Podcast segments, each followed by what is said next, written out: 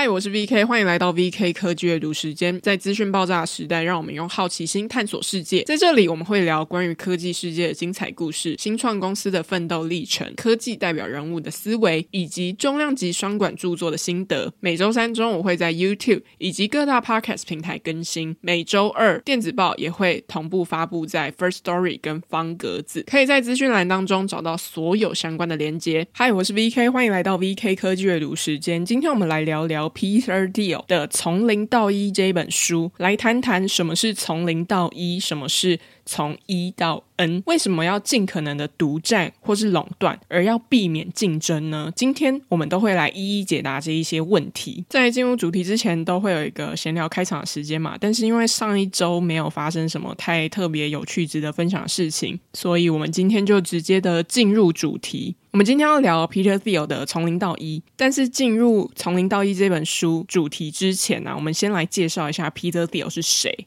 这边就先快速的介绍一下 Peter Thiel，他是 PayPal、Palantir 还有 Founders Fund 的共同创办人，他同时也是 Facebook 的第一位外部投资者。截至二零二三年六月啊，Thiel 他的估计净资产大概是在九十七亿美元。这里呢，我们会稍微再介绍一下 Peter Thiel 究竟是谁？为什么他可以在美国矽谷的科技和创业界这么有影响力？我们可能会想说，诶，他在科技圈有这么大影响力，那他是不是是技术背景出身？其实不是，他最早的时候是从史丹佛法学院毕业的，所以呢，因缘机会下，他后来就做了一些跟法律啊、银行相关的工作，像是证券律师或是美国前教育部长的演讲稿撰写人。但他其实都没有做很长的时间，大概都没有满一年，因为他觉得工作内容实在是有一点无聊，所以他想要回到加州去寻找一些更有意义的工作。在一九九八年前后啊，Thiel 他就开始注意到网络的热潮，所以他那时候就跟他的朋友决定。要一起创业，隔没多久呢，他们就推出了 PayPal。PayPal 它是一种可以提供安全便捷的方式来进行线上支付的产品。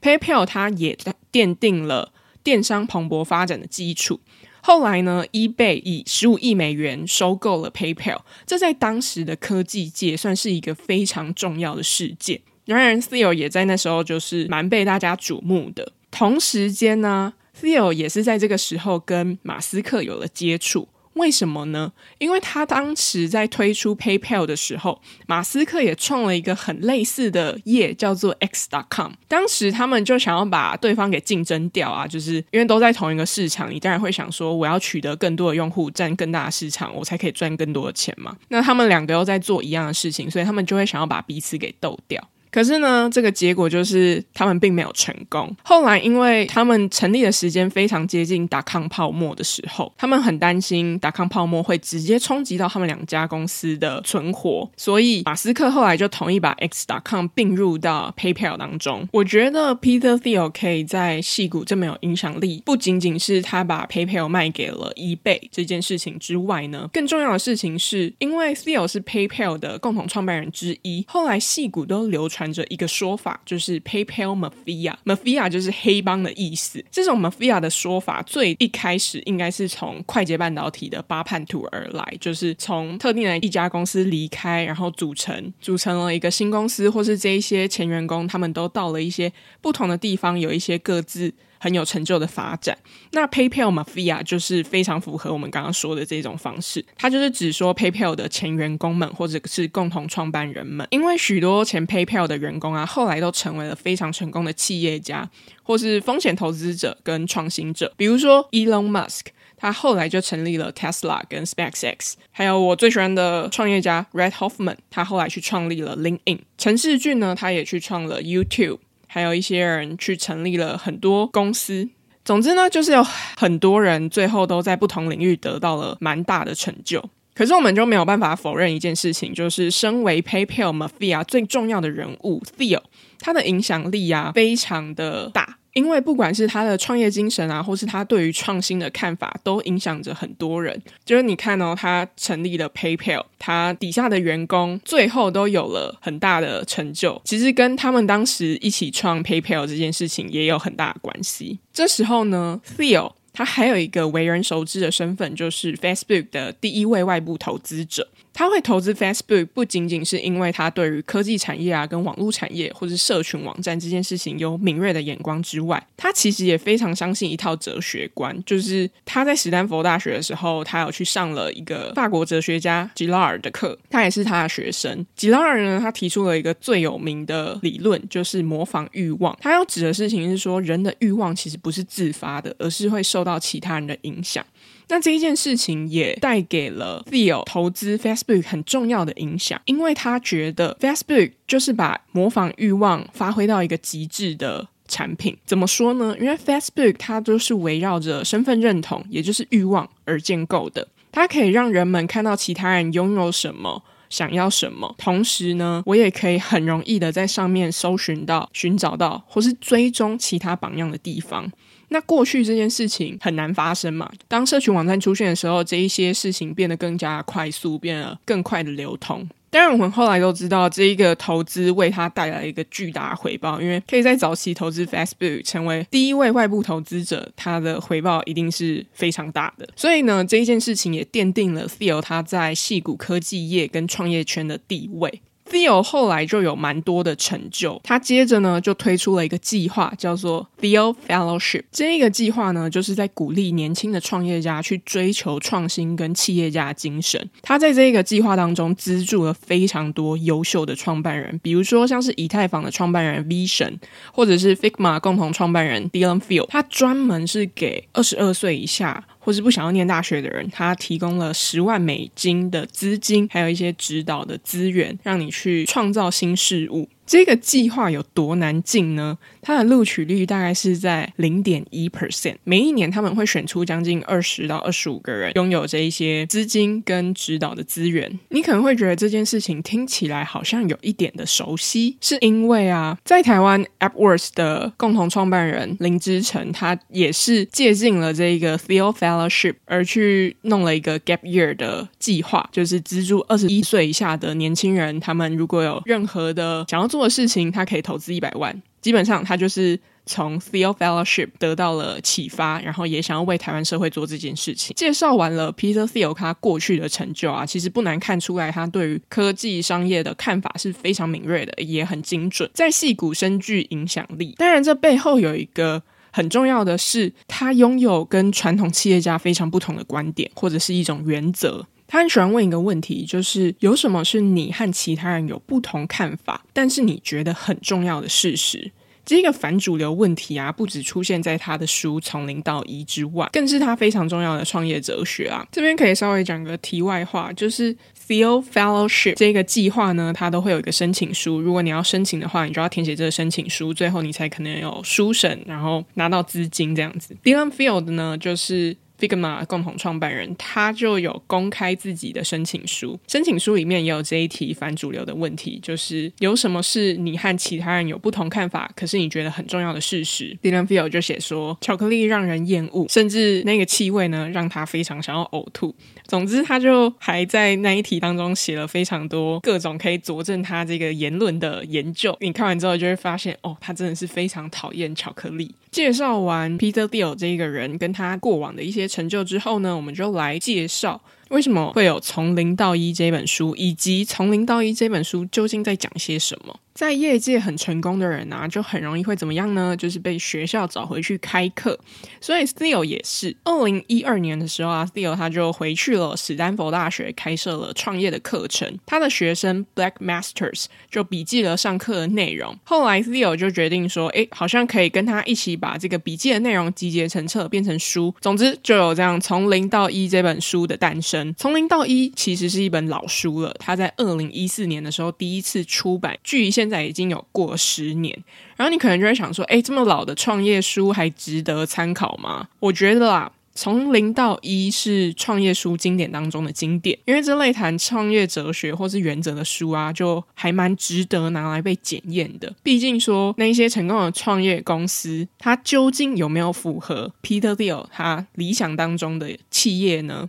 好几年前我第一次看从零到一的时候，没有太大的感觉，大家就知道哦，Theo 是一个非常厉害的创业家、投资人。想要了解他怎么样去看待这些新创啊，或是创新的过程。但其实我自己在那一次阅读当中获得最多的是他怎么样看待竞争这件事情，然后他帮助我去重新看待竞争这件事情。怎么说呢？因为很少人会跟你说竞争不好，毕竟小时候在学校考试的时候就是要看排名嘛。那出了社会之后，可能就会看学历啊，这些背后其实都隐藏了竞争的本质。可是你在 Deal 他的《从零到一》这本书当中，你就会发现说，当一家企业完全是在一个竞争的状态，这件事情并不好。为什么呢？因为你很可能要不断的去注意竞争对手，这件事情会让你分心，因为你可能要随时削价竞争，而不是说哦，我为了要提供顾客更好的价值或是更好的体验而去努力，而是说哦，我今天要去看待这些竞争对手，他们又做了哪一些事情，他们新增了哪一些品项，他们降价了吗？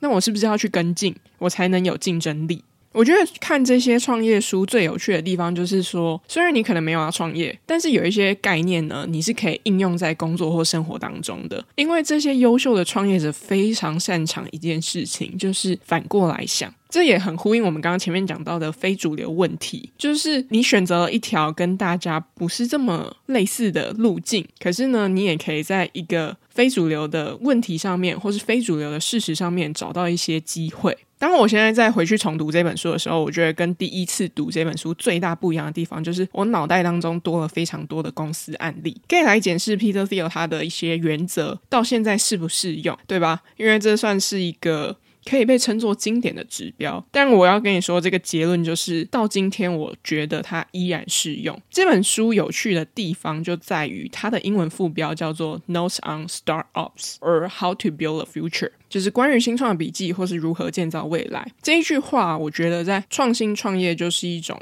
建造未来的方式。比如说，Thiel 他就会说，想到未来，我们都会希望说它是一个进步的未来。可是你要这样建造未来，你就必须要用不同的方式看待现在，才有可能创新。这就一直呼应到前面讲的，就是反主流这件事情。反主流的事实是什么？你怎么样看待一个反主流的问题？从这个反主流问题当中，你得到的答案是什么？那或许有一些机会就藏在你这个答案当中。Thiel 他就认为啊，一个理想的企业呢，要是可以独占市场的，而且透过创造新事物去开创新的市场，远离竞争，尽可能的在小市场当中取得独占，不断的扩张下去。今天我们也会讲到一些过去讲过的案例，比如说像 Airbnb 啊、特斯拉，他们是怎么样建立独占企业的。所以接下来我们会聚焦在几个问题，就是说什么是从零到一，什么是独占，如何在市场当中找到独特的定位，创造新的需求等等的。接着我们就来介绍更深入的主题，也就是什么是从零到一。要达成创新这件事情啊，我们就必须回过头来定义什么才是创新，什么才是进步。Thiel 给了两种进步的路径，第一个呢就是从零到一。它指的是呢，创造全新的事物或者是观念。另外一条呢，是指从一到 N。他在讲的概念就是说，对于既有的事物的模仿啊，或者是一些微小的。改进，Tio 认为呢，从零到一代表着真正的进步跟创新，因为从零到一这件事情，它会涉及到一个建立全新的产品啊，或者是服务跟市场，因为过去没有人做过这件事情，而不是在现有市场上面跟其他人竞争。所以他很喜欢问说，有什么是你跟其他人有不同的看法，但是你觉得很重要的事实？这个问题有一个商业版，就是呢，哪一些有价值的公司还没有被创立？他说：“这个问题最好的回答方式啊，就是大部分人都相信 X，但事实却与 X 相反。只有透过这样子的问题，才会发现说那些还没有被满足的需求跟机会，进而去创造独特的价值，从而建立独特且有益的新企业跟产品。他把你找到的答案啊，称之为秘密。他认为伟大企业都有秘密，你要先相信有秘密，然后花力气去寻找，你才会看到这背后隐藏的机会。”如果不需要花力气寻找的，那绝对就不会是秘密了。举例来说，虽然我们都知道，早在 Airbnb 出现之前就有类似的概念，就是沙发冲浪嘛。你可以去到国外住在陌生人的沙发上面，但是 Airbnb 相信一件事情，一定有饭店之外的住房选择。那他们可以透过平台的方式去媒合房客跟房东，来解决住房的需求。而这件事情呢，是他们可以提供给大众的。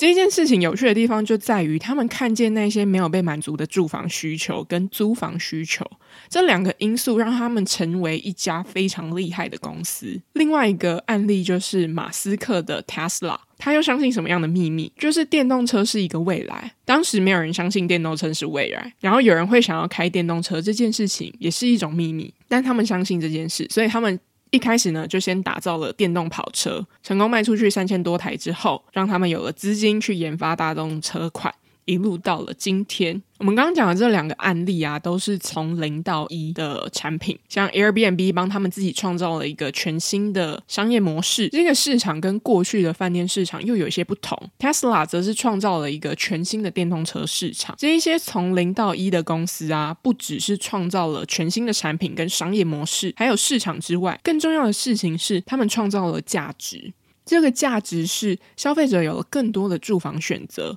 更环保的购车选项。他们创造了消费者的丰盛，同时也形成了只有他们能做到的稀缺。基本上，你很难找到另一个公司可以跟 Airbnb 或是 Tesla 竞争。我们在这里谈了第一个进步的路径，从零到一。它的概念就是说，创造全新的事物，你就会开启一个全新的市场，之中为这个世界带来革命性的改变。这是一个垂直的进步，就是从无到有。如果你可以把它想象成一个 X Y 轴交叉的话，那它就会是一个。Y 轴的地方，它就是从零到一。那最容易达到这种从零到一的进步呢？是什么？其实就是科技，因为科技可以让所有的分发变得更有效率，而且它可以更容易打造全新的事物，去开启一个全新的市场。比如说，我们刚刚讲 Airbnb，它就是建立了一个平台，去媒合房客跟房东双方进行租房跟住房的需求媒合。接着，我们就来谈第二个进步的路径，从一到 N。从一到 N，它的概念呢？就是复制已经成功的方法，或是改进已知的事物。它不像从零到一，它是创造一个新的东西，创造一个新的市场。如果要说从零到一跟从一到 N 这两个有什么不一样的地方，就是从零到一，它就是一个从未知到已知的过程嘛。那从一到 N 呢，就是一个已知到已知的过程。我已经知道了某个东西哪里不好，那我可能进行一些微调，或是不断的去复制这个东西，它就是一个从一到 N 的过程。比如说什么，像是增加产量。降低成本，或是我在一些有限的范围之内进行优化跟扩张，这些都是从一到 N 的一个进步。那你说从一到 N 重不重要？它其实也很重要。可是如果跟从零到一比起来，从零到一还是比较重要的。比如说，我从无到有发明了一台电视，它就是一个从零到一的过程。那我今天把一台电视变成一百台的电视呢？它就是一个从一到 N 的过程。如果要把这个概念放在现实生活当中的话，它就是一个全球化的想法。基本上，你就是从一到 N 的方式去把某一个地方的事物大量复制到各个地方嘛。它就是一个水平式的进步。我们刚刚讲 X Y 轴，那它就是 X 轴。它就是在旁边不断的持续扩张下去，如同我们刚刚讲的，这两个进步方式都很重要。可是 Theo 他更强调的是从零到一的进步，才有建立有价值公司的一条路。毕竟他的书名就已经取作从零到一，所以他真的非常相信从零到一这件事情。当然，我们谈了这么多从零到一，从一到 N，这背后想要讲的事情是什么？它不只是进步而已，而是身为一家公司，你在做的产品是哪一种？它会让你面临了完全不同的商业环境。第一个呢，从零到一，你面对的是一个独占的市场、独占的环境；从一到 N，你可能面对的是一个完全竞争的商业环境。独占跟完全竞争这两件事情，也是从零到一这本书 Theo 花最多篇幅谈论的内容。所以接着呢，我们就来谈为什么要尽可能的独占，而不是。竞争呢？Theo 他就认为说，独占是每一个成功企业的写照。如果你想要创造并留住价值，不应该建立一个没有差异化的产品模式。他就指啊，创意的独占是意味着新产品让大众受益，为创新者带来长期的利润。这就是我们前面所说的从零到一。如果你可以开发一个独特的技术，一个专利的技术，它可以提供一个十倍好的服务体验，或者是十倍好的货物，那你很有机会吃。下一个特定的市场，变成一个小众市场的佼佼者。那你在这个市场赚得饱饱之后，你接着呢就可以去慢慢的扩张到其他地方，比如说其他相近或者是更大市场。因为你是这个市场当中最大的玩家，所以基本上你可以在这个市场当中自行定价，因为不会有人比你出更低的价格，因为根本就没有其他竞争者。所以这个是独占企业最核心的想法，就是你不太可能遇到其他竞争者。因为你如果尽可能的把这个市场吃下来的话，你就是最大的玩家，在这一家企业当中就可以持续在这个市场赚取利润，而且理想上是可以玩长期赛局的。听到 Peter Thiel 说可以持续的在特定市场赚取利润这一件事情，会不会让你想到我们上个礼拜才刚谈过的贝佐斯？我看到这一段的时候，我一秒想到贝佐斯，因为他在一九九七年的第一封股东信，他就在上面写说，我们做的一切都是为了股东去创。造长期的价值，因为他的亚马逊基本上就是从零到一的代表，也是独占事业的最佳代表。亚马逊为什么可以成功？他们一开始最早是在卖书嘛，但是卖书这件事情没有什么太特别的，因为其他的书店也有在做类似的事情。他们当时做了一件非常特别的事情，他们说他们可以提供的书量是其他书店的十倍多，而且书有几个特性啊，就是它可以容易运输，而且不容易腐败，所以他们在这个是书的市场当中取。得成功之后呢，接着他们就开始往相近的市场开始拓展，比如说书容易运送，不容易腐败，那有什么样子的内容或是货物也是有相同特性的，所以他们就开始卖了 CD 录音带。甚至软体，最后我们就知道他们都在这些市场当中非常成功，所以亚马逊就符合 Peter Thiel 他说的独占企业的概念，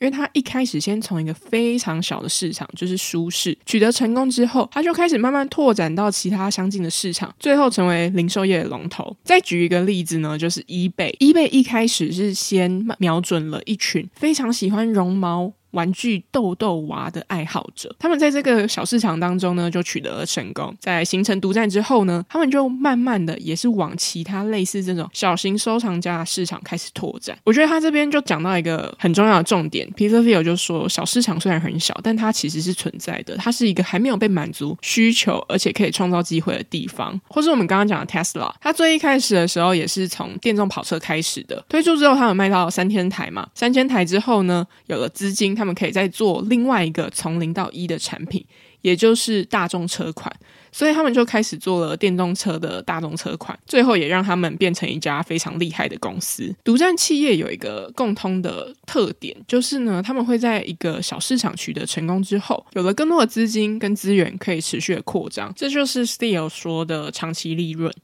当你有了成功之后，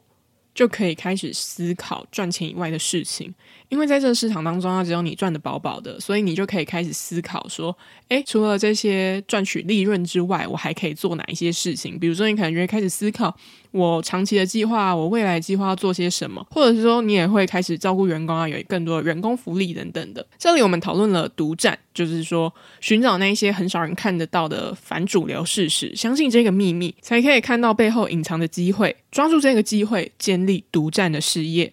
独占的概念蛮容易理解的，可是为什么不要竞争这件事情就有一点的反直觉，同时也是我觉得这本书最精彩的地方。因为 Thiel 他就说啊，竞争是一种破坏的力量，甚至他他有多讨厌竞争呢？他在之前二零一四年的时候，他在 YC 的一场演讲，他就以竞争是给失败者，是给输家的。作为题目进行一场五十分钟的演讲，所以你就知道他真的有多讨厌竞争了。这背后呢是有一些他的原因的，因为我们刚刚前面就有提到嘛，他在一九九九年的时候推出了 PayPal，同一年马斯克也推出了一样的产品 X.com，为了在同一个市场争取最多的用户啊，抢占更多的市占率，他们就会开始彼此竞争嘛，斗得你死我活的。当时的 PayPal 就是这样，但很快就出现新的问题。因为他们不再专注在他们的产品本身身上，不再做一些更有生产力的事情，而是他们每一个人都想着要击败马斯克的产品。但这件事情实在是恶性循环了太久，所以后来他们为了避免达康泡沫对他们造成太大影响，他们就决定并购 X.com，所以 X.com 后来就并购到 PayPal 里面。但为什么竞争不好呢？为什么竞争是给输家的？小时候我们多少都会有听过一段话嘛，就是说，诶，你要赢在起跑点啊，这样才有竞争力。可是你今天回想，就是你有哪个国小、国中、高中的同学是真的在跟你同个产业的吗？比例应该是很少啦，因为我自己几乎是没有人跟我在做类似的事情。可是你就会开始想一件事情啊，如果你本身最后都会在不同的赛道，那你干嘛一开始要比较，或是一开始干嘛要竞争呢？因为基本上你们就是在不同赛道啊，你过度关注了竞争对手一举一动，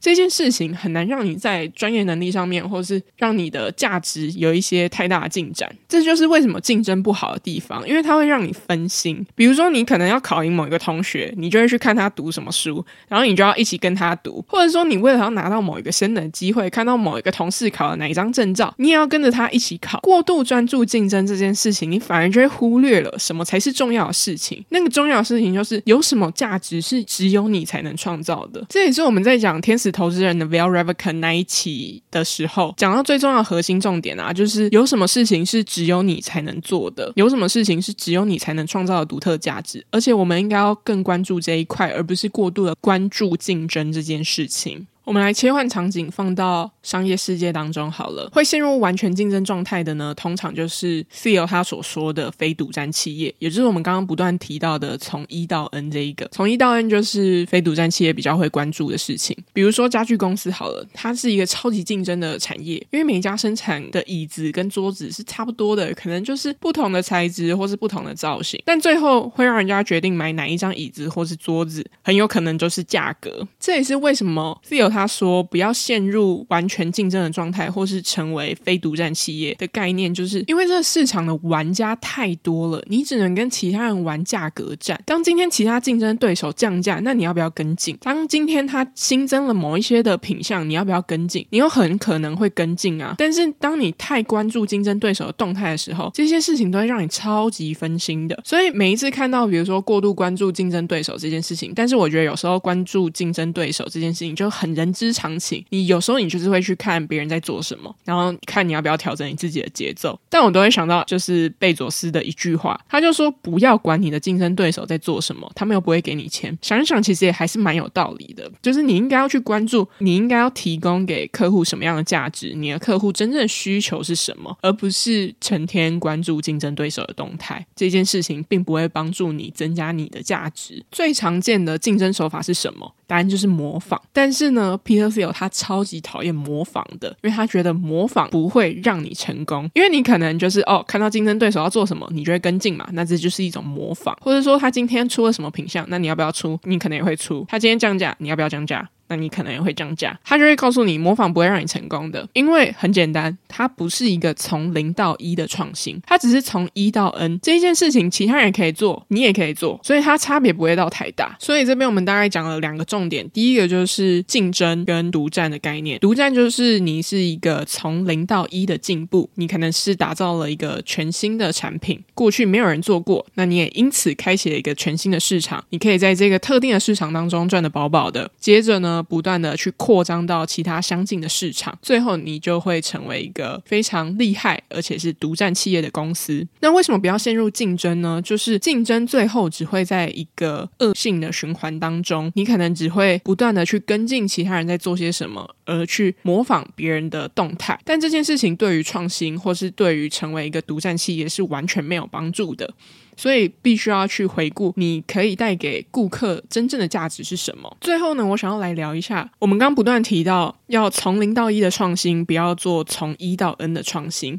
可是呢，不知道你记不记得我们在 TikTok 那一期的时候。TikTok 它最一开始是去复制 Musical.ly 的产品，那 Musical.ly 则是复制了一个法国的新创叫 Mindy。那你就会想说，哎，可是这样子复制别人的产品，它最后成功啦？那 Peter Thiel 是不是讲错了？就是从一到 N，它还是可以成就一个非常伟大的企业，或是一个独占的企业。毕竟现在没有其他竞争者是可以跟 TikTok 去做竞争的嘛。但是呢，我觉得这边要说的一个关键是在 TikTok 那一期，我其实花了非常大的篇幅在介绍张一鸣这个人跟他过去的创业历程。他的创业历程啊，你可以发现一件事情，就是他非常关注从小型市场慢慢拓展这件事情。他非常符合 Peter Thiel 他说的，去找到那个独占的企业，去找到独占的市场。怎么说呢？他其实在一开始的时候就先去创立了九十九房。九十九房是在做什么的？他是在做房地产搜寻引擎的。因为他其实，在更早之前呢，他是在做一个以旅游为主的搜寻引擎。但是他后来发现房地产市场是更有机会的，所以他后来就去创了房地产的搜寻引擎。所以你有发现吗？房地产这种很特定市场的，它就是一个非常小型的市场。他最后在九十九房成功之后，他就开始想要做更大的梦啊，他就开始去做字节跳动。那字节跳动的核心产品今日头条，就是最一开始推出的一个汇聚各种最新消息跟新闻的一个平台。那今日头条的成功，其实也奠定了抖音跟 TikTok 的成功，因为他们的演算法让 TikTok 跟抖音都有了一个更好的推荐系。所以回过头来说，模仿跟抄袭是不是一个坏策略？我觉得对没有太多资源的新创来说是。这个也是整本书 Peter Thiel 他最想要说的事情是：模仿跟抄袭这个策略不会帮助你走向一个非常成功的的局面或者的境界。可是为什么 TikTok 或是抖音可以成功，或是成为独占企业的关键，在于他们背后有足够的资金跟资源啊，而且他甚至可以把 Musical.ly 给买下来。他们最后收购了他的竞争对手嘛，所以他基本上就没有其他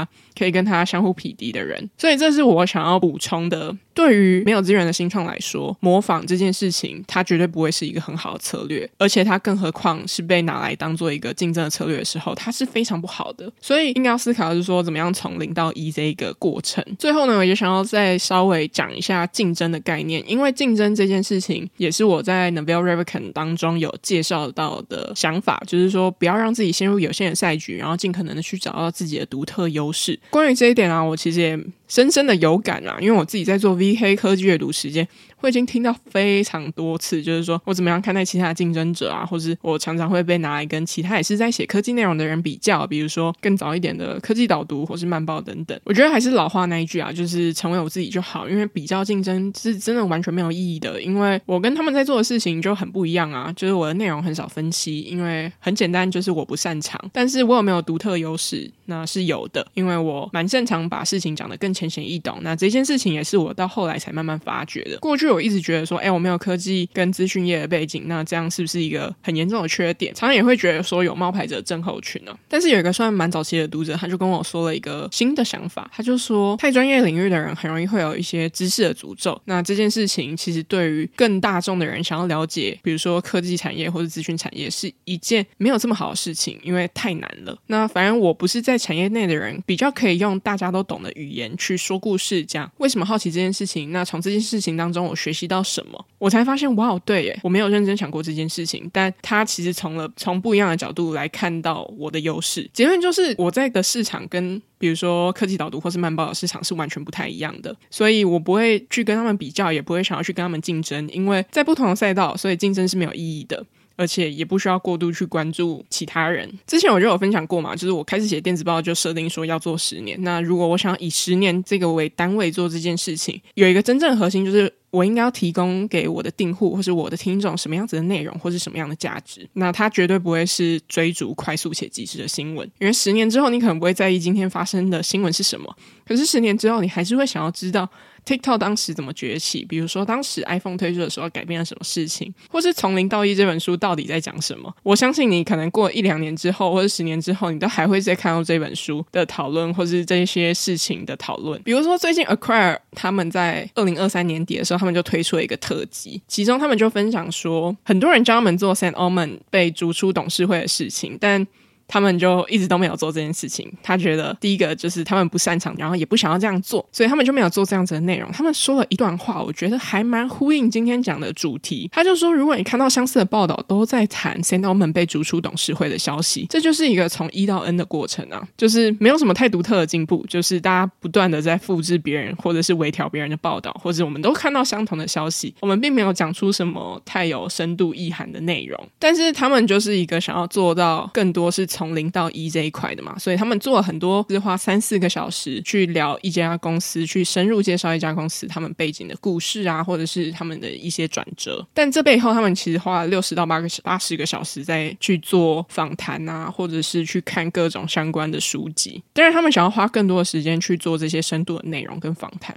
我觉得这也是我在做 VK 科技阅读时间想要做到的事情。比如说，我们之前有一期是谈 San Omen 嘛，但是那一期没有太细谈说他为什么被董事会辞职的事情啊，反而更聚焦他在矽谷为什么会这么有影响力，过去他在 YC 或是他在 YC 之前做了哪些事情，他是怎么样从一位创办人变成一个 YC 的掌门人。我相信这件事情过了一到两年之后，还是非常有参考价值。所以我希望就是每一期或是每一集内容都是可以带。给订户或是 Buckets 的听众更多深度的价值，这件事情是我非常在意的。当然我知道还有很多事情没有做得很好，比如说我的口语表达还有需要进步的地方，或是需要再更流畅一点。当然这之中也会持续的优化，不然其实大家也可以去听听看试播前三集，那个听起来真的是超级可怕，我真的是非常想要删掉那些档案。总之就是我觉得这还是不断的持续在优化，当然就是希望会越来越好。那回顾一下今天讲的几。个重点，我们今天讲了，就是什么是从零到一，什么是从一到 N，这两个进步的方式呢，有很大的不一样。从零到一就是开创一个新的事物，那开创新的事物就很容易开创了一个新的市场。这件事情也是 Peter Thiel 认为最有价值的事，也是可以创造一个更伟大的公司的地方。那从一到 N 呢，它就是一个不断的去复制已知的事物，或者是去调整已知的事物。这件事情比较会是说，哦，去。增加规模去量产某一项事物。什么是独占呢？独占就是要透过创造新的事物，开创新的市场，最后呢，你就可以尽可能在小市场当中取得独占，然后不断持续的扩张下去。这件事情也可以帮助你远离竞争。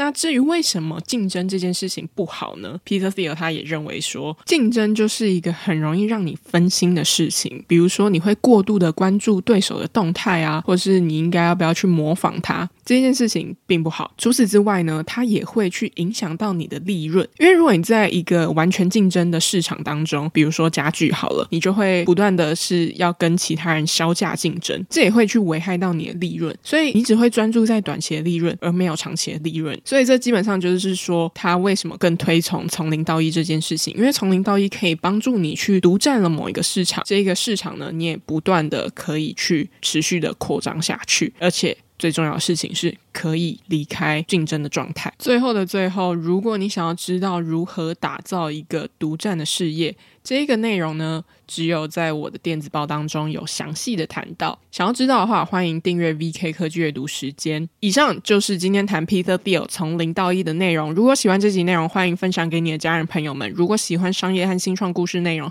也欢迎订阅 VK 科技阅读时间电子报。我们每周三中午固定更新 Podcast，欢迎在各大 Podcast 平台收听。我们下次见，拜拜。